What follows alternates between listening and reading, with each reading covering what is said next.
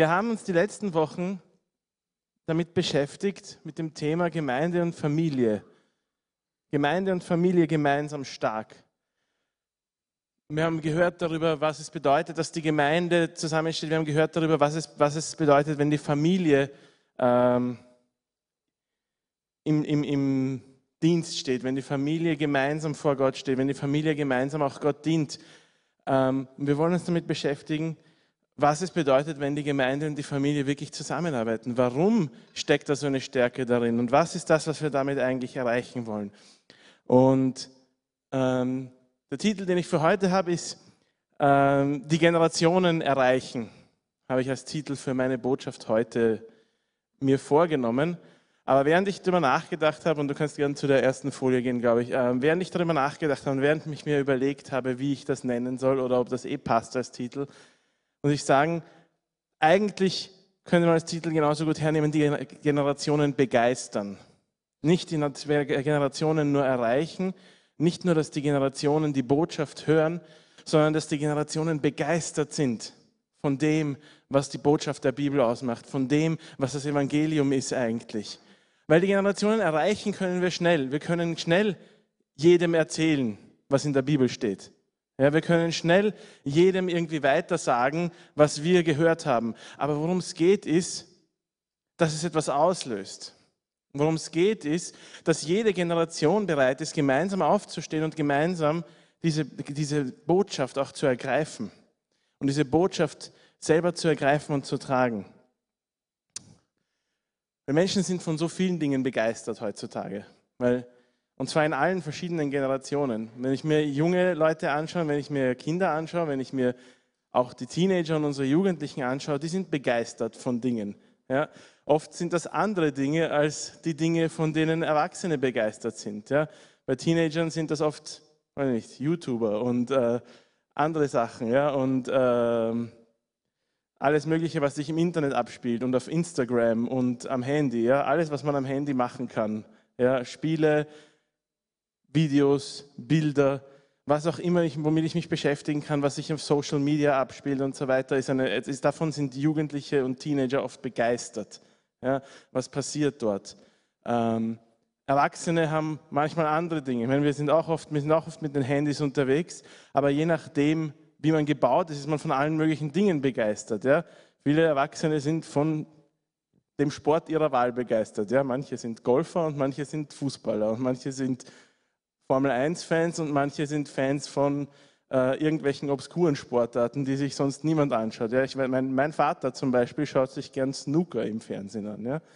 Das ist Billard, nur langsamer. Ähm, von allen möglichen Dingen sind Leute begeistert. Und die Frage ist, wie schaffen wir es, dass diese Botschaft, die wir haben, und die Botschaft, die uns die Bibel weitergibt, die so viel wichtiger und so viel größer ist als all diese Dinge, von denen Menschen begeistert sind, die Generationen ergreift und begeistert. Weil ich glaube, dass diese Frage extrem wichtig ist. Und sie betrifft uns in der Gemeinde auf zwei verschiedene Arten und Weisen. Einerseits müssen wir uns fragen, wie können wir diese Botschaft so hinaustragen aus der Gemeinde, dass wir die Generationen in unserer Gesellschaft begeistern davon. Und dass wir die Generationen in unserer Gesellschaft erreichen damit. Und zwar von jung bis alt. Und die andere Frage, die wir uns vorher noch stellen müssen, ist, wie können wir es schaffen, dass wir in unserer Gemeinde alle begeistert sind von dieser Botschaft? Ja? Weil nicht immer habe ich das Gefühl, dass wir alle begeistert sind von der Botschaft, die eigentlich uns begeistern sollte. Nicht immer habe ich das Gefühl, dass wir alle dastehen und, und, und einfach nur aufspringen wollen und feiern wollen und, und rausschreien wollen, was uns bewegt, weil wir so begeistert sind davon. Warum ist das so? Und wie können wir diese Begeisterung wecken in uns? Und ich glaube, um das zu tun, ähm, müssen wir uns mal damit beschäftigen, wie wir diese Botschaft des Evangeliums und die Botschaft der Bibel so verstehen können und so an die Generationen weitergeben können, dass sie begeistern kann und dass sie ergreifen kann. Und das Erste, was wir dazu machen müssen, das Erste, was wir dazu lernen müssen, ist, dass wir das Richtige sagen. Was bedeutet das jetzt, dass wir das Richtige sagen? Die Frage ist, ist die Botschaft, die wir weitergeben, wirklich immer das, was wichtig ist? Weil wenn ich mir die Bibel aufschlage und wenn ich in die Bibel hineinschaue oder wenn ich mir die Bibel nur von außen anschaue, ich habe jetzt leider nur mein Handy mit, ja, das ist, schaut halt so aus, aber wenn ich mir eine, eine Bibel als Buch anschaue, dann ist das meistens ein sehr dickes Buch, je nachdem wie groß es geschrieben ist, kann das so dick oder so dick sein. Ja. Da steht sehr, sehr viel drin. Da ist sehr, sehr viel Inhalt drin. Da steckt auch sehr viel drin und da steckt sehr viel Wichtiges drin. Aber trotzdem muss ich mich fragen, wenn ich eine Botschaft bringe, worüber spreche ich? Was ist der Kern meiner Botschaft? Und was ist der Kern unserer Botschaft als Gemeinde? Was ist der Kern von dem, was ich eigentlich möchte, dass die Leute ergreifen? Weil ich glaube nicht, dass wir uns immer mit den Dingen beschäftigen, die uns am wichtigsten sind. Weil wir halt nicht immer über dasselbe sprechen wollen, weil wir nicht immer, weil es komisch wirkt, wenn wir ständig nur vom Kreuz predigen oder weil es komisch wirkt, wenn wir ständig nur von Vergebung predigen oder weil es einfach nicht so toll wirkt als Prediger oder Lehrer, wenn du nicht deine neuesten Einsichten weitergeben kannst und weitergeben kannst, was du alles gerade über die vier Reiter der Apokalypse gelernt hast. Ja? Aber die Frage, die wir uns stellen müssen, wenn wir wollen, dass Menschen begeistert sind von der Botschaft, die wir verbreiten, ist, was ist der Kern der Botschaft, die wir eigentlich verbreiten wollen? Weil, und das ist jetzt vielleicht eine kontroverse Aussage, aber nicht jeder Vers in der Bibel ist immer gleich wichtig, glaube ich. Jesus wurde gefragt, was ist das wichtigste Gebot? Was ist das größte Gebot? Und er hat nicht geantwortet mit, was ist für eine blöde Frage, sind alle gleich wichtig, ja? ist ja alles Wort Gottes, sondern er hat ganz klar geantwortet was wichtig ist. Und Paulus warnt uns davor, nicht uns, auf, äh, nicht uns in Streitfragen hineinziehen zu lassen über Dinge, die jetzt gerade nicht wichtig sind.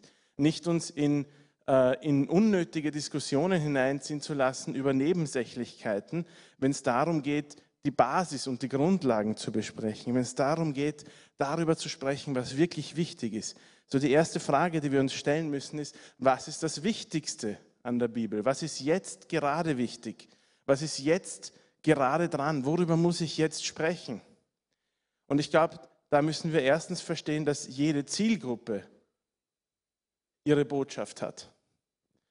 Weil wenn ich zu Kindern von der Bibel spreche, wenn ich zu Kindern im Alter von sechs, sieben, acht Jahren von der Bibel spreche, dann muss ich Themen besprechen, die diese Kinder gerade bewegen und die sie verstehen können dann werde ich nicht anfangen, eine Wortstudie über die griechischen äh, Ausdrücke in der Apostelgeschichte zu machen und ihnen zu erklären, was es da alles für Auslegungsmöglichkeiten gibt, sondern da spreche ich über etwas, was diese Kinder bewegen kann. Da spreche ich über etwas, was diese Kinder ansprechen kann. Und wenn ich zu Teenagern und Jugendlichen spreche, dann muss ich mich fragen, was ist bei denen gerade wichtig? Was ist das, was, ich, was, was einen Teenager, was ist das, was einen jugendlichen Menschen bewegt? Was ist die Botschaft, die ich hier weitergeben möchte? Und ich glaube, es ist sehr wichtig, dass wir uns das sowohl in der Gemeinde als auch in unseren Familien fragen. Weil wir haben oft alle unsere Lieblingsthemen und da muss ich mich selber an der Nase nehmen, auch wenn ich in unserer Jugend spreche und auch wenn ich mit anderen Leuten spreche, weil jeder von uns hat so seine Lieblingsthemen in der Bibel. Jeder hat so seine Lieblingsthemen, auch wenn es um, um Glaubensfragen geht. Aber manchmal ist nicht das dran, dass wir gerade darüber sprechen, was wir so verstehen und was uns gerade wichtig ist, sondern es ist das wichtig, was dem anderen gerade wichtig ist. Wir müssen uns fragen, was ist die Kernbotschaft, die jetzt dran ist? Und wenn ich dann mit jungen Erwachsenen spreche, mit Studenten oder wenn ich mit anderen Erwachsenen, nicht mehr die, so jung, die nicht mehr so jung sind, spreche oder mit Erwachsenen, die noch weniger jung sind, spreche, ja, dann sind andere Themen dran teilweise, dann sind andere wichtige Kernbotschaften gerade wichtig, über die ich sprechen muss. Ich muss mir bewusst sein, zu wem ich gerade spreche, wenn ich versuche, eine Botschaft rüberzubringen, die, die begeistert ist. Ja, kein Mensch, äh, und das ist das, was, was, was, was die Welt um uns herum versteht und was wir oft nicht verstehen, ist, dass unterschiedliche Zielgruppen unterschiedlich angesprochen werden müssen. Wenn die Werbung das nicht so machen würde, dann würde sie nichts mehr an Jugendliche verkaufen und nichts mehr an alte Menschen verkaufen, weil sie jeden ansprechen würde wie einen 40-jährigen Mitteleuropäer. Wir müssen verstehen, dass Menschen unterschiedlich sind und dass Menschen in verschiedenen Phasen ihres Lebens unterschiedliche Nöte und unterschiedliche, ähm, unterschiedliche ähm, Beweggründe haben und unterschiedliche Sachen haben, die sie gerade belasten. Und wir müssen die Menschen verstehen lernen und kennenlernen und wissen, worüber zu ihnen, zu ihnen sprechen müssen. Und das Zweite ist, dass jeder Moment seine Botschaft hat. Und was meine ich damit? Das ist ganz simpel gesagt. Wenn ich zu einer Witwe spreche, die gerade ihren Mann verloren hat und in Trauer ist, als Seelsorger oder als Live-Gruppenleiter oder was auch immer, dann werde ich jetzt nicht anfangen, über die Zusammenhänge zwischen den Prophetien in Jesaja und verschiedenen Begebenheiten im Neuen Testament zu sprechen. Das ist einfach nicht dran in diesem Moment, weil in diesem Moment die Person etwas anderes braucht. Und wir fahren oft manchmal mit unseren Botschaften und dem, was wir gerade am Herzen haben und dem, was wir gerade denken, drüber über das, was die Menschen eigentlich brauchen. Jede Zielgruppe hat ihre Botschaft und jeder Moment hat seine Botschaft. Und wir müssen, wenn wir begeistern wollen, dann müssen wir verstehen, dass Gott die Menschen, den Menschen dort begegnen möchte, wo er gerade ist. Gott möchte deinem Arbeitskollegen dort begegnen, wo er gerade steht. Und Gott möchte deinem Sohn und deiner Tochter begegnen, wo sie gerade stehen. Und deiner Frau und deinen Brüdern, deinen Schwestern. Gott möchte den Menschen begegnen in ihrem Leben, wo sie sind. Sie müssen sich nicht erst in andere Sphären in ihrem Kopf hinein bewegen und erst lernen, dass sie jetzt eine Bibelschule machen müssen und etwas verstehen müssen über ein Thema im Glauben, das sie im Moment überhaupt nicht bewegt, weil es nicht ihre Lebensrealität anspricht. Sondern Gott möchte sie dort ansprechen, wo sie gerade sind. Und wenn du möchtest, dass Gott dich verwendet, um Menschen anzusprechen, dann musst du lernen, sie dort anzusprechen, wo sie gerade sind. Also wir müssen das Richtige sagen. Wir müssen die richtige Botschaft finden. Wir müssen finden, was wichtig ist jetzt gerade. Und da brauchen wir Leitung vom Heiligen Geist. Dazu müssen wir die Bibel kennen. Dazu müssen wir lernen, das Wort Gottes zu verstehen. Und dann brauchen wir Leitung vom Heiligen Geist, der uns sagt, hey, das ist jetzt dran oder das ist jetzt dran. Manchmal brauchen wir mehr Leitung vom Heiligen Geist, weil wir gerade überhaupt nicht wissen, worüber wir sprechen sollen. Manchmal müssen wir unseren gesunden Menschenverstand ein bisschen mehr einsetzen, ähm, den uns auch Gott geschenkt hat, um zu wissen, was jetzt gerade dran ist, wenn ich über jemanden spreche, wenn mit jemandem spreche. Und das gilt eben sowohl für uns, wenn wir zu Menschen sprechen, die außerhalb der Gemeinde sind. Interessiere ich mich für ihre Lebenssituation und frage ich mich, welches Wort hat Gott für dich jetzt gerade in deiner Lebenssituation? Oder will ich das weitergeben, was ich jetzt gerade cool finde oder was mir jetzt gerade gefällt? Und dasselbe gilt für uns in der Gemeinde. Ja? Interessiere ich mich für das, was gerade losgeht? Oder will ich jetzt einfach das erzählen, was ich gerade gehört habe? Und in unseren Familien. Wir müssen lernen, wo stehen die anderen in meiner Familie und was brauchen unsere Kinder jetzt gerade, was brauchen unsere Jugendlichen jetzt gerade. Das ist das Erste, wir müssen das Richtige sagen. Es reicht aber nicht, wenn wir nur das Richtige sagen, wir müssen das Richtige auch richtig sagen. Ich kann die beste Botschaft haben und ich kann das beste Wissen vermitteln, wenn ich es nicht auf eine Art und Weise vermittle, die beim anderen ankommt, dann fällt meine Botschaft flach. Dann werde ich damit nicht erreichen, was ich erreichen will. Dann werde ich damit nicht begeistern. Wenn ich das Richtige richtig sagen will, ähm, dann tue ich das, was Paulus gemacht hat, und tue ich das, was Jesus gemacht hat, wenn er mit Leuten gesprochen hat. Ja? Äh, wir lesen im 1. Korinther 9, 20 bis 22 von Paulus, den Juden bin ich ein Jude geworden, um Juden zu gewinnen, denen, die unter dem Gesetz stehen, bin ich, obgleich ich nicht unter dem Gesetz stehe, einer unter dem Gesetz geworden, um die zu gewinnen, die unter dem Gesetz stehen. Den Gesetzlosen bin ich sozusagen ein Gesetzloser geworden, nicht als ein Gesetzloser vor Gott, sondern gebunden an das Gesetz Christi, um die Gesetzlosen zu gewinnen. Den Schwachen bin ich ein Schwacher geworden, um die Schwachen zu gewinnen. Allen bin ich alles geworden, um auf jeden Fall einige zu retten. So Paulus war bereit, auf die Menschen einzugehen, mit denen er gesprochen hat. Das bedeutet nicht, dass er tatsächlich ein Gesetzloser geworden ist. Ja? Ich glaube nicht, dass Paulus jetzt angefangen hat herumzuziehen und seine Bande zu gründen und Leute auszurauben und was auch immer, sondern er hat mit den Menschen gesprochen in einer Sprache, die sie verstanden hat, haben. Er hat gewusst, mit wem er gerade spricht und hat gewusst, wie er zu diesen Sprech Leuten sprechen muss. Er schreibt es in seinen Briefen teilweise selber. Ja? Er schreibt, ich muss mit euch reden, wie man mit Unverständigen redet. Nicht, weil ich es nicht verstehe, weil ich, Paulus, habe es schon verstanden, sondern ich muss mit euch so reden, weil ihr mich sonst nicht versteht. In dem Fall hat er es als Kritik gemeint, aber er hat genau gewusst, mit wem er sich gerade beschäftigt, zu wem er gerade spricht und wie er zu diesen Personen sprechen muss. Und wenn wir wollen, dass unsere Botschaft ankommt und unsere Botschaft begeistert, dann müssen wir bereit sein, unsere Botschaft so zu predigen, unsere Botschaft so zu sagen, dass sie beim anderen auch ankommt. Das heißt, zum Ersten müssen wir die richtigen Worte finden. Jede Generation hat ihre Sprache. Und das wissen wir alle. Wenn wir äh, mit Jugendlichen uns nur umgeben oder einfach nur auf der Straße mal zuhören, ja, dann wisst ihr, alle, die ihr nicht jugendlich seid, ähm, dass die Jugendlichen eine andere Sprache haben als ihr.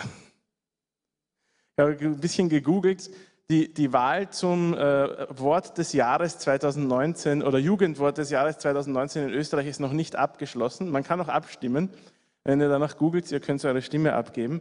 Ähm, aber es stehen verschiedene Worte zur Auswahl. Ja? Ehrenmann zum Beispiel. Ja? Ähm, dass einige der Jugendlichen wissen, von was wir reden. Nice, warum auch immer. Influencer, und was weiß ich was alles noch. Es war eine, eine Liste von Worten. Ja. Wenn es euch interessiert, ihr könnt das gerne googeln, ihr könnt es auch immer noch abstimmen. Ja. Allerdings steht dabei, man darf über das Jugendwort des Jahres nur abstimmen, wenn man unter 25 ist. Also bitte haltet euch an die Regeln. Ja. Ähm, aber ihr könnt für die anderen Worte des Jahres abstimmen. Ja. Ähm, wenn man einmal einfach nur in der U-Bahn-Station steht und nicht seine Ohrstöpsel drin hat, sondern zuhört, was die Leute umherum, umherum um einen reden, dann werdet ihr sehr schnell merken, dass die Leute um euch herum eine andere Sprache haben als ihr. Und da meine ich jetzt nicht, weil sie aus einem anderen Land kommen, das kann auch sein, ähm, sondern auch Leute, die Deutsch reden, die reden anders Deutsch. Die reden komisch Deutsch. Ja, manchmal regt es einen auf. Ich weiß, vor allem, wenn man Lehrer ist. Ich weiß, die Agota ähm, ähm, freut sich da immer besonders drüber, wenn jemand sagt, treffen wir uns Landstraße. weil das heißt wie richtig? Gehen wir Landstraße, ja, ist auch noch besser. Gehen wir Biller. Ähm, wenn man Lehrer ist, dann, dann, muss man da manchmal vielleicht seine, seine, seine, sich selbst zurückstellen ja, und bereit sein, zuzulassen, dass die Leute anders Deutsch reden. Warum? Weil sie ihre eigene Sprache haben. Was ich damit jetzt meine, ist, wenn wir die richtigen Worte finden sollen, heißt das nicht, dass ich anfangen muss, wie die Jugendlichen zu reden. Ja? Weil dann bin ich genauso wie ein 40-, 50-Jähriger, der sich jetzt mit einem umgekehrten Kapperl kommt und so tut, als wäre er selber noch ein Jugendlicher. Ja? Und äh, einen auf cool zu machen, das ist nicht das, was dran ist. Das kommt bei Jugendlichen, ich weiß nicht, ich habe keine Umfrage gemacht, aber ich glaube, das kommt bei Jugendlichen auch meistens nicht besonders gut an. Ich bin nicht mehr jugendlich, du bist vielleicht nicht mehr jugendlich, und es ist okay, nicht mehr jugendlich zu sein. Aber wenn ich auf eine Sprache sprechen möchte, die die anderen verstehen, dann muss ich zumindest lernen, auf sie einzugehen. Dann muss ich zumindest lernen zu verstehen, dass nur weil sie anders reden als ich und nur weil sie anders sind als ich, dass das nicht falsch ist deshalb. Und dann muss ich bereit sein, mich darauf einzulassen. Dann muss ich bereit sein zu verstehen. Das ist das Zweite, was ich sagen möchte. Jede Sprache will verstanden werden. Warum haben Menschen angefangen, miteinander zu reden? Warum haben Menschen angefangen, Worte aufzuschreiben? Weil sie wollten, das, was sie im Kopf hatten, dass das andere auch mitbekommen. Jeder, der spricht, will verstanden werden im Normalfall. Und wenn zu dir jemand was sagt, dann hör zu. Dann lerne zuzuhören. Wenn wir wollen, dass der andere uns versteht, müssen wir es zuerst Mühe geben, ihn zu verstehen. Ich sage das nochmal, wenn du willst, dass der andere, der dir gegenübersteht, dich versteht, wenn du willst, dass er das annimmt, was du sagst, dann musst du dir zuerst Mühe geben, ihn zu verstehen. Und das bedeutet, dass ich manchmal lernen muss, die Sprache der anderen zu verstehen. Das bedeutet, dass ich manchmal lernen muss, zu verstehen, warum die so sprechen, wie sie sprechen.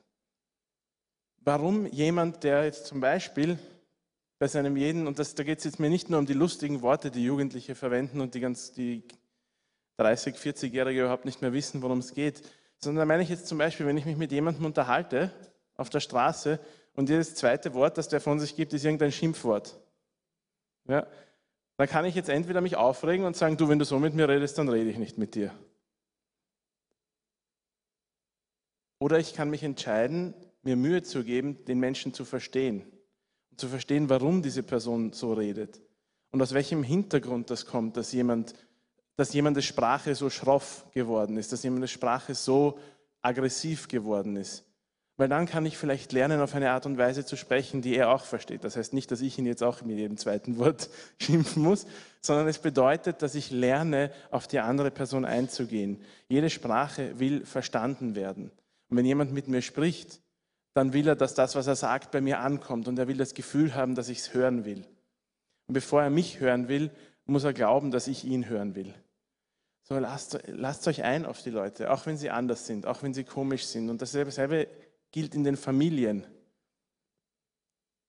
Deine Eltern reden nicht so mit dir, wie sie mit dir reden, weil sie dir auf die Nerven gehen wollen, sondern weil das ihre Sprache ist und weil das das ist, was sie dir weitergeben wollen und weil sie möchten, dass du sie verstehst. Und eure Kinder reden nicht mit euch so, wie sie mit euch reden, weil sie respektlos sein wollen, in den meisten Fällen zumindest nicht, manchmal schon absichtlich, ähm, aber oft nicht, sondern weil sie so sprechen und weil sie eigentlich verstanden werden wollen.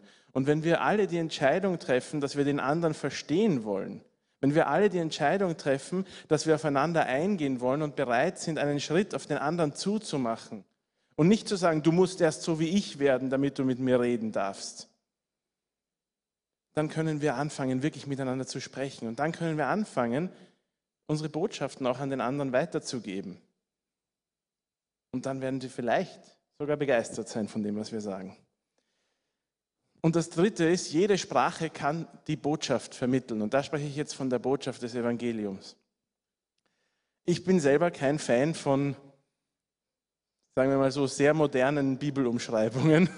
Meistens nicht. Ja. Ähm,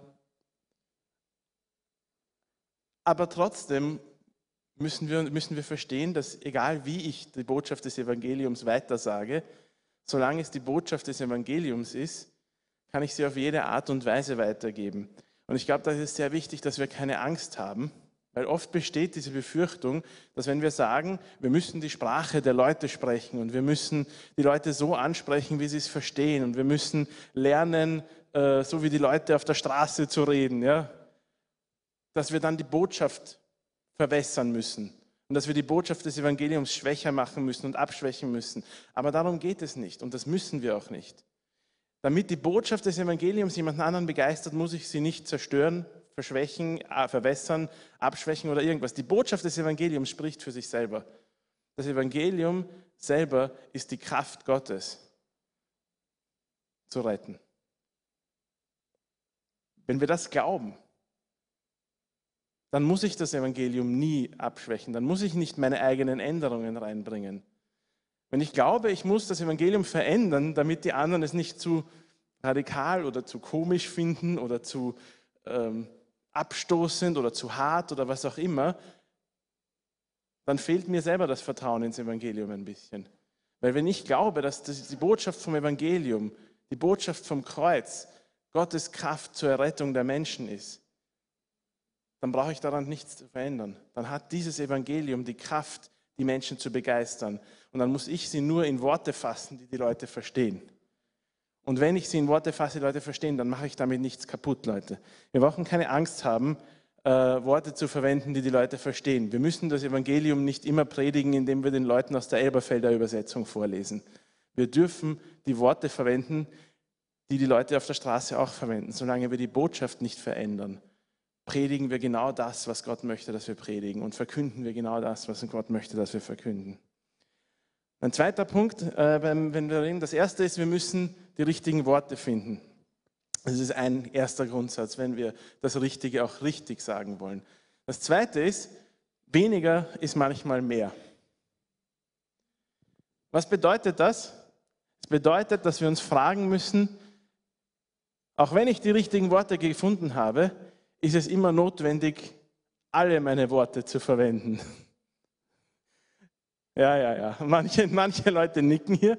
Ähm, äh, ich muss mich da auch selber, das ist wieder etwas, wo ich mir selber auf die Finger klopfen muss, ja, weil wer mich kennt ein bisschen, der weiß, wenn ich anfange zu reden, dann höre ich nicht mehr so schnell auf zu reden manchmal, ja.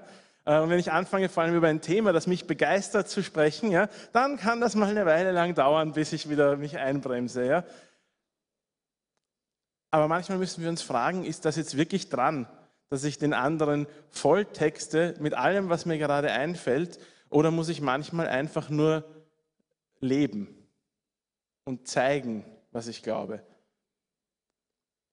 Hier gehört das rein, dass wir uns bewusst sein müssen, dass die Botschaft an uns gesehen werden muss. Ich kann reden, was ich will, wenn die Menschen nicht sehen, dass ich die Botschaft lebe, die ich ihnen gerade sage, dann wird meine Botschaft nie die Menschen begeistern. Weil Menschen sind begeistert, wenn sie sehen, dass das, was ich sage, wahr ist und dass es auch wirklich eine Bedeutung hat in meinem Leben und dass es etwas verändert in meinem Leben, dass es etwas tut in meinem Leben. Und dazu muss ich aber bereit sein, zum Reden aufzuhören und zum Tun anzufangen. Sorry für die Grammatik. Ähm, ich muss bereit sein, etwas in die Hand zu nehmen und etwas zu tun. Ich muss bereit sein, Liebe praktisch zu machen, anstatt nur über Liebe zu sprechen.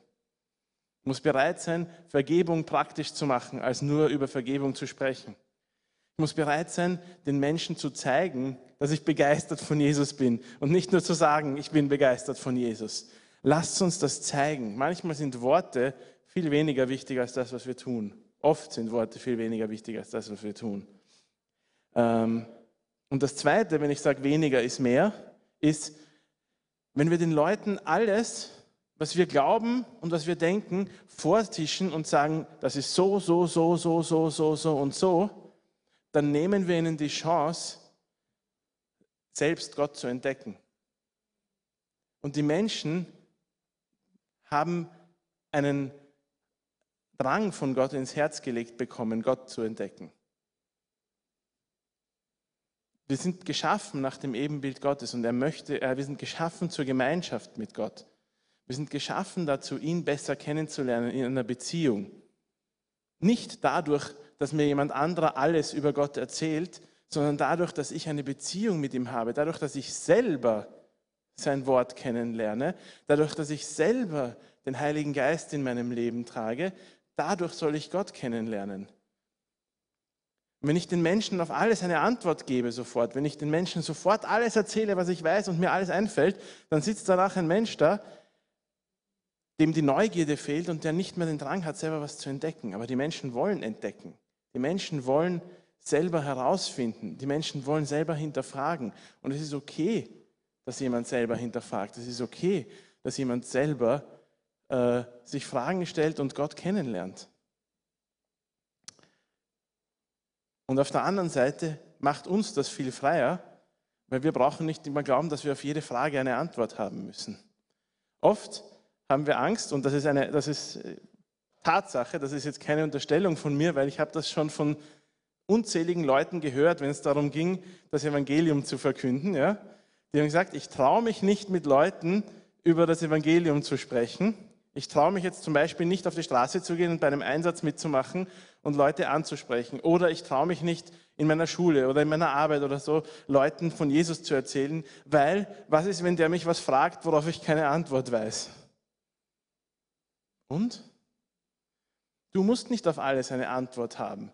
Wir sind nicht geschaffen, äh, den Menschen alles erklären zu können. Es gibt Dinge in der Bibel, die ich selber nicht verstehe. Es gibt Dinge an Gott, die ich selber noch nicht entdeckt habe. Wenn Gott so simpel wäre, dass ich ihn innerhalb von meinen 30 oder ein bisschen mehr Jahren, die ich jetzt auf dieser Welt lebe, komplett verstehen könnte, dann wäre er nicht Gott. An Gott ist so viel mehr dran, als was wir verstehen können. Auch am Wort Gottes ist so viel mehr dran, als was wir verstehen können. Und wir müssen nicht Angst davor haben, dass wir zu jemandem sagen, du, sorry, das weiß ich nicht. Aber ich vertraue Gott. Warum? Weil ich ihn kenne. Weil ich weiß, was er in meinem Leben alles getan hat. Lass mich dir erzählen, was er in meinem Leben alles schon getan hat. Wenn du Gott so kennenlernst, wie ich ihn kennengelernt habe, dann weißt du, dass du ihm auch bei den Dingen vertrauen kannst, die du noch nicht verstehst. Dann weißt du, dass du auch manchmal einfach sagen kannst, Herr, ich habe keine Ahnung, wie das gemeint ist, ich weiß nicht, was du jetzt gerade vorhast, ich weiß nicht, was jetzt gerade abgeht, aber ich weiß, ich weiß, dass ich weiß, dass ich weiß, dass ich dir 100% vertrauen kann.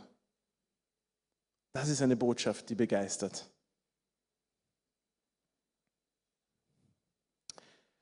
Und das Dritte, was wir auch machen wollen, wenn wir richtig das Richtige sagen, ist, dass wir es lauter sagen. Ich halte mich ein bisschen zurück, damit der Hani hinten nicht böse wird. Ähm, und das heißt jetzt nicht, dass wir unser Mikrofon lauter aufdrehen müssen, sondern es bedeutet, unsere Botschaft muss hörbarer werden oder sichtbarer werden. Wir müssen bereit sein, unsere Botschaft überall hinzubringen, wo wir sie hinbringen können. Einerseits heißt das, wir müssen uns als Gemeinde fragen, wo können wir unsere Botschaft noch sichtbar machen? Ja? Und wenn wir uns entschieden haben, was unsere Kernbotschaft ist, dann sollte unsere Kernbotschaft überall sichtbar sein, wo wir sind. Dann sollte unsere Kernbotschaft äh, einfach überall zu sehen sein. Ja? Die Jeanette hat letztes Mal erzählt davon, wie, wie, wie, wie, wie bei Maria und Martin überall Bilder hängen bei den Kindern in den Zimmern, wo Bibelverse draufstehen oder, oder Sprüche draufstehen, die sie an etwas erinnern sollen, an Botschaften erinnern sollen. Und genau das müssen wir uns auch überlegen. Wie können wir unsere Botschaft überall rausbringen? Wie kann ich mich an Dinge erinnern? Das bringt mich schon zum zweiten Punkt. Das ist eigentlich alles zusammen. Ja, wie kann ich kreativ meine Botschaft verkünden? Und wie kann ich auch kreativ mir selber meine Botschaft verkünden?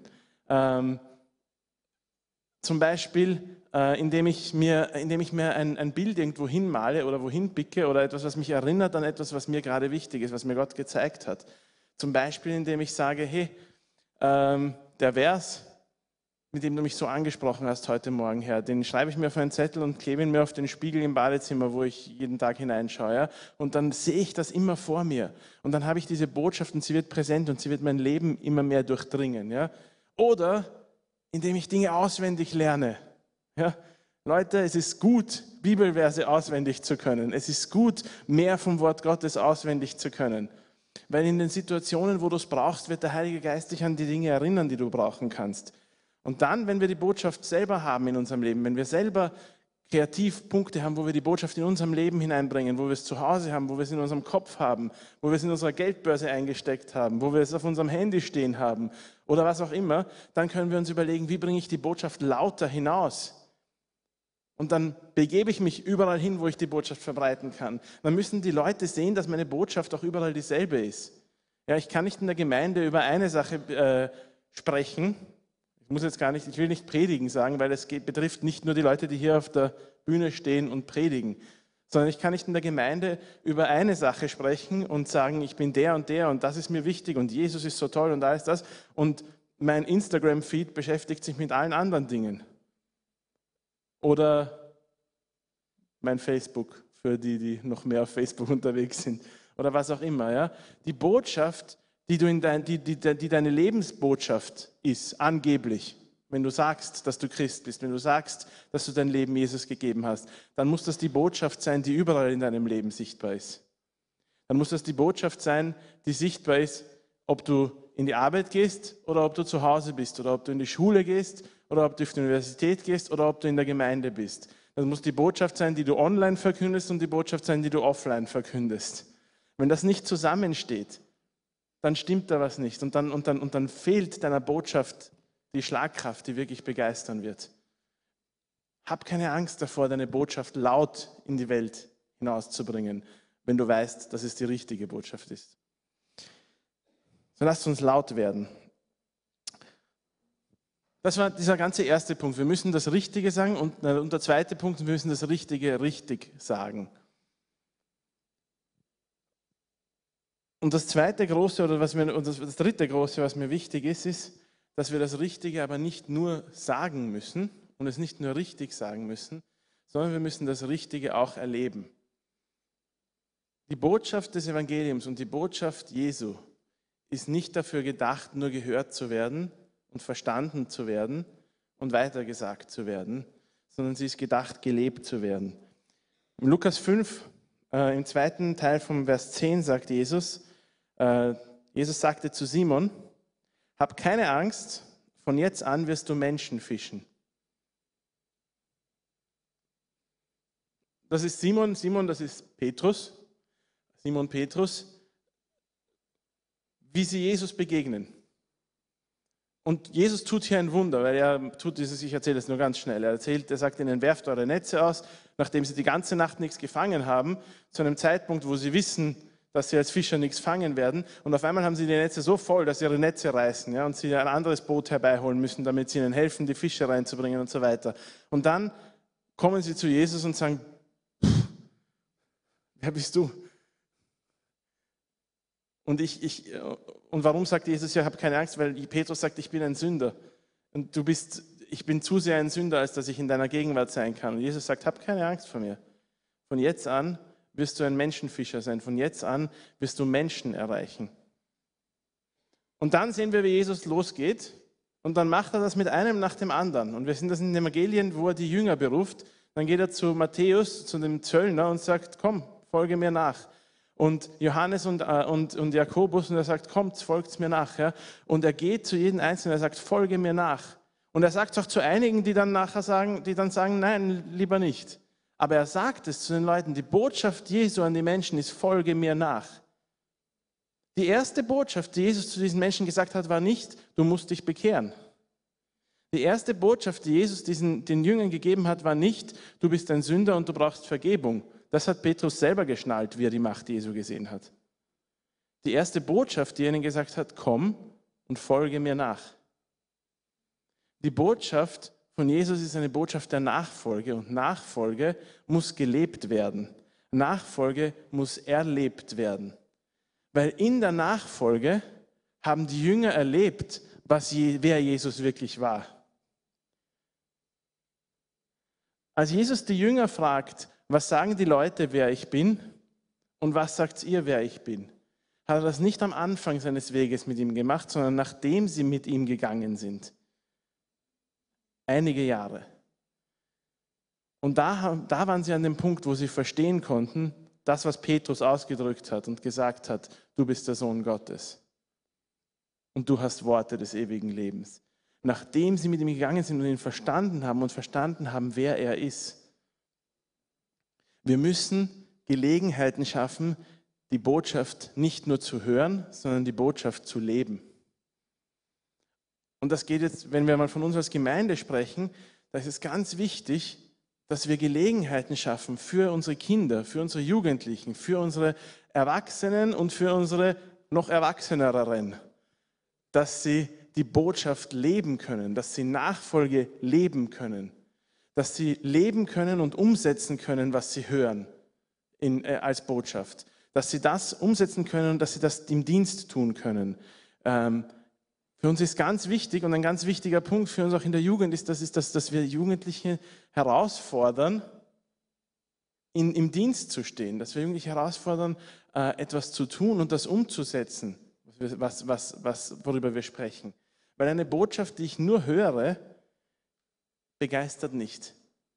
Warum? Weil ich muss sehen, wie die Botschaft funktioniert, damit sie mich begeistert. Ich muss sehen, wie die Botschaft vom, vom, vom Evangelium, wie die Botschaft Jesu wirklich Leben und Herzen verändert. Dann werde ich begeistert davon sein. Und dann ist das ein Zeugnis, das mir niemand wegnehmen kann. Weil wenn ich gesehen habe, wie die Kraft Gottes Menschenleben verändert, Wer soll mich da noch von etwas anderem überzeugen? Wenn ich es nur gehört habe und theoretisch erfasst habe und sage, ja, ich glaube das, ich glaube das, ich glaube das, Das ist nicht das, was lebendig ist. Lebendig wird es, wenn ich es sehe und wenn ich es erlebe. Aber dazu muss ich im Dienst stehen. Dazu muss ich sagen, ich will diese Botschaft selber nehmen und hinaustragen. Ich will Jesus nachfolgen. Jesus nachfolgen heißt das tun, was er getan hat. Das ist das Evangelium zu verkünden. Jesus sucht Nachfolger und nicht nur Zuhörer. Jesus hat keine Schüler berufen. Jesus hat nicht die Jünger berufen und dann mit ihnen theoretische Bibelschule gemacht. Das ist kein Dings gegen unsere Bibelschule. Bibelschule ist super. Ähm, die ist auch sehr praktisch, ne, siehst du das. Ähm, sondern Jesus hat Nachfolger berufen. Er hat Jünger berufen, die mit ihm gegangen sind und die den Dienst mit ihm getan haben und seinen Dienst dann weitergeführt haben. Das war das, was er von Anfang an gesucht hat. Nicht Menschen, die ihn nur verstehen, sondern Menschen, die ihn nachmachen.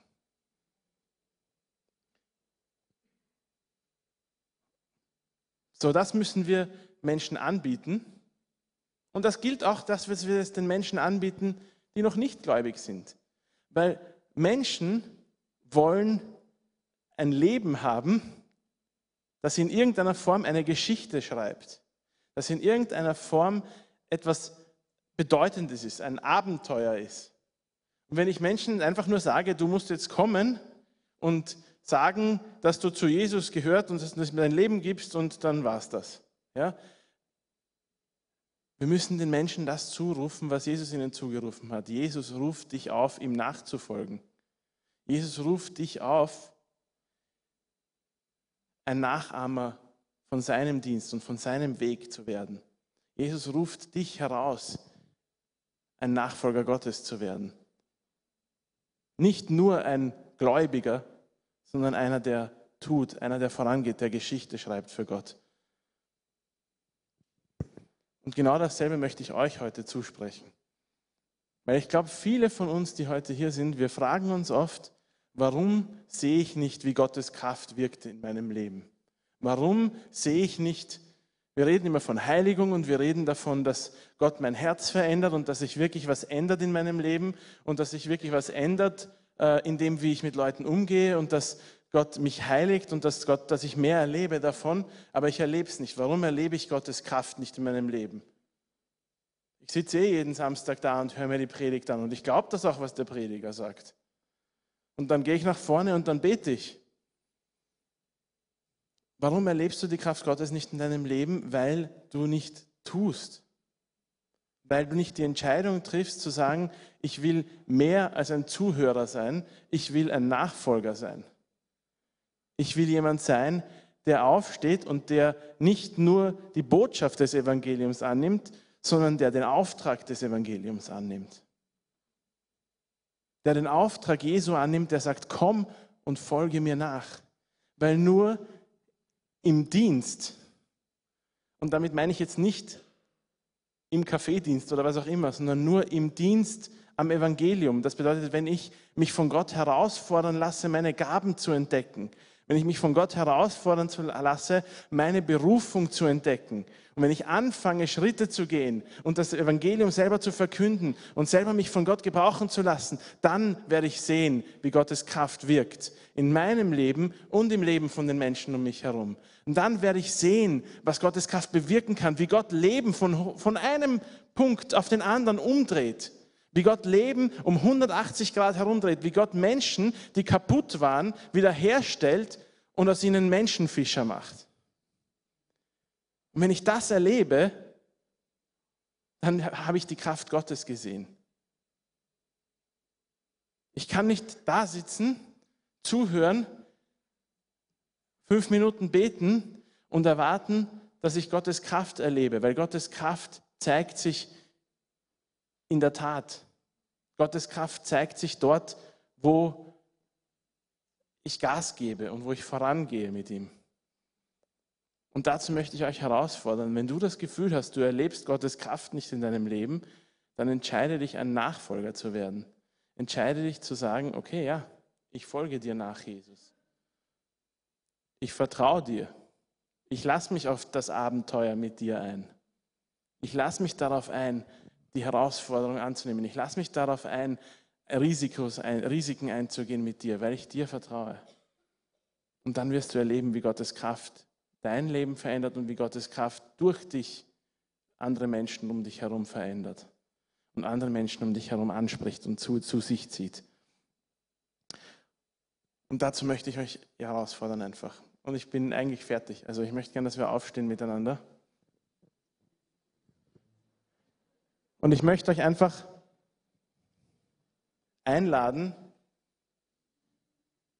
Botschaft praktisch zu machen. Wir haben das erlebt, auch in unserer Jugend. Wir hatten jemanden, und ich nenne keine Namen und sonst auch nichts, die Person war nicht auf einem besonders tollen Weg mit Gott, wie wir so sagen, ähm, sondern war eher vielleicht in eine andere Richtung unterwegs. Und hat sich dann, von, hat sich dann herausfordern lassen, aus welchem Grund auch immer, auf eine Missionsreise mitzugehen. Und manchmal, und das, dieses Problem haben wir als Leiter oft alle, glaube ich, also äh, manchmal denken wir, wenn jemand nicht 100% hinter der Botschaft steht und sein Leben 100% das zeigt, was wir gern hätten, was es zeigt, dann können wir so jemanden ja doch nicht in den Dienst gehen lassen. Wie, wie können wir so jemanden auf eine Missionsreise mitnehmen oder sowas? Ja? Aber auf dieser Missionsreise hat die Person gesehen, wie Gottes Kraft im Leben von Menschen gewirkt hat. Und hat diese Person gesehen, was real ist an dem, worüber wir hier die ganze Zeit predigen und worüber wir hier die ganze Zeit sprechen. Und das hat lebensverändernde Kraft. Und das habe ich in dieser Situation gesehen und das habe ich schon in so vielen anderen Situationen gesehen. Und genau dazu fordere ich euch auch heraus als Familien. Wenn eure Kinder, und nehmt das von mir so an, wie ihr wollt. Ja? Ich bin selber noch kein Vater, von daher, ihr müsst mir nichts glauben. Aber wenn eure Kinder nicht das tun, was ihr gerne würdet, und damit meine ich jetzt nicht, dass sie nicht abwaschen, sondern dass sie nicht im Glauben so vorangehen, wie ihr das als christliche Eltern gerne hättet, dann verbringt eure Zeit nicht hauptsächlich damit, ihnen zu sagen, wie schlecht sie sind und was sie alles tun müssen, damit sie bessere Christen sind, sondern fordert sie heraus, etwas zu tun, wo sie Gottes Kraft brauchen dazu. Fordert sie heraus, in etwas mitzumachen, in etwas mitzuarbeiten, wo sie Nachfolger sind. Macht etwas gemeinsam als Familie, wo ihr sagt, okay, wir nehmen uns diese Not und auf diese Not reagieren wir jetzt. Ich habe das vor kurzem jetzt gelesen in, in, in, einem, in dem Buch, dass eine Familie äh, in Amerika, wo die Tochter in irgendwelche, in eine ganz andere Richtung und weg von Gott gegangen ist und weg von der Gemeinde gegangen ist und nichts mehr damit zu tun haben wollte eigentlich oder sich immer mehr davon wegbewegt hat, ähm, hat der Vater den Pastor am Rat gefragt, gefragt, was soll ich tun? Ja, ich, ich, ich sage ja eh alles, ich erzähle ja immer alles ja, und, ich, und, ich, und ich sage, was sie machen soll und so weiter. Und der Pastor sagt, ja schau, sie braucht eine Herausforderung, sie braucht ein Abenteuer, sie sucht, sie, sie geht in eine andere Richtung weil sie in der Gemeinde und im Glauben nichts Herausforderndes und nichts Spannendes und keine, äh, keine Geschichte sieht. So hat der Vater sich was überlegt und hat gesagt, okay, wir nehmen uns ein, ein, wir nehmen uns ein Projekt, da gab es ein Waisenhaus in Mexiko. Sie haben gesagt, so, die brauchen 20.000 Dollar, um dieses Waisenhaus zu bauen und wir als Familie, wir werden diese 20.000 Dollar auftreiben. Wir haben keine 20.000 Dollar, wir wissen nicht, wo wir die herkriegen sollen, aber wir werden uns irgendwas überlegen und wir werden vertrauen, dass Gott uns hilft. Und da ist die ganze Familie mit drauf eingestiegen. Die ganze Familie war mit dabei, die ganze Familie war bereit, sich da einzubringen, weil sie den, den, den, das Ziel gesehen haben. Und Gott hat das verwendet, um auch dieser Tochter zu zeigen, der Glaube ist nichts Langweiliges und der Glaube ist nichts, äh, was nichts bedeutet. Ja, wir sagen das immer, der Glaube ist nichts Langweiliges. Aber das, die Frage ist, woran sehen wir, dass der Glaube nichts Langweiliges ist? Nicht, weil wir auch coole Worte sprechen können und nicht, weil wir als Christen trotzdem noch Spaß haben dürfen und Witze machen dürfen und spielen dürfen und, äh, und, äh, und Spieleabende machen und was auch immer. Das alles ist super und es ist gut, dass wir diese Gemeinschaft haben. Aber der Glaube ist deshalb nicht langweilig, weil ich einen Unterschied machen kann. Weil Gott mich gebrauchen möchte, um auf dieser Welt sein Reich zu bauen, um Menschen zu retten, um Menschen Lösung und Hilfe und Heilung emotional und körperlich und in jedem anderen Bereich und geistlich zu bringen. Deswegen ist der Glaube nichts Langweiliges. Aber wenn ich mich nicht in die Position begebe, wo mich Gott dafür verwendet, dann ist es langweilig. Weil was soll ich denn dann tun mit meinem Leben? So lasst uns Gott nachfolgen. Lasst uns uns entscheiden, dass mein Leben so ausschauen soll, wie das Leben Jesu hier auf der Erde ausgeschaut hat. Nämlich von Mensch zu Mensch zu Mensch gehen und mich von Gott gebrauchen zu lassen, wo immer ich hingehe. Und mich von Gott gebrauchen zu lassen, einen Unterschied zu machen. Und jetzt muss ich mich, so wie ich vorher gesagt habe, an der Nase nehmen und sagen, weniger ist mehr und aufhören zu reden. Ähm, lasst uns beten miteinander und lasst uns diese Entscheidung treffen, Nachfolger zu werden. Und das, was wir hören, nicht nur heute, sondern jede Woche in die Praxis umzusetzen. Vater, ich danke dir für das, was du zu uns sprichst. Und ich danke dir, Herr, dass du uns eine Botschaft gegeben hast, die sich vor keiner anderen Botschaft verstecken muss, Herr. Das Botschaft des Evangeliums ist nicht langweilig und die Botschaft des Evangeliums ist nicht kraftlos und die Botschaft des Evangeliums ist vor allem wahr und du hast sie uns gegeben, damit wir sie hinaustragen. Du hast sie uns gegeben, damit sie unser Leben verändert und das Leben von anderen Menschen verändert. Und ich bitte dich, dass du uns hilfst, Herr, die Entscheidung zu treffen und sie auch umzusetzen, Nachfolger zu werden, Herr. Herr, ich möchte auf deinen Ruf antworten, wenn du sagst, folge mir nach, Herr. Und wir wollen auf deinen Ruf antworten und wir sagen, wir folgen dir nach, Jesus. Und wir gehen dir nach und wir wollen ein Leben leben, so wie du es gelebt hast. Wir wollen uns von dir gebrauchen lassen, Herr. Herr, wir wollen von dir uns zeigen lassen, wo du uns hinführen möchtest. Herr, wir wollen unsere unsere Gaben entdecken, die du in uns hineingelegt hast. Wir wollen unsere Berufung entdecken, die du uns geschenkt hast, Herr. Und wir wollen vorangehen, Herr, und ein Abenteuerleben leben. Ein Leben, in das du uns hineinführen möchtest, Herr. Ein Leben, das einen Unterschied macht im Leben von anderen Menschen, Herr. Ich bitte dich, dass du uns herausforderst, jeden Tag einen Schritt weiter zu gehen, dass du uns herausforderst, jeden Tag dir näher zu kommen und näher auf andere Leute zuzugehen und sie wirklich zu verstehen, ihre Sprache zu lernen, zu verstehen und dann zu ihnen zu sprechen, so auf eine Art und Weise, die die Botschaft rüberbringt, die die Botschaft sie begeistern lässt. Danke, Jesus. Danke, Herr. Amen.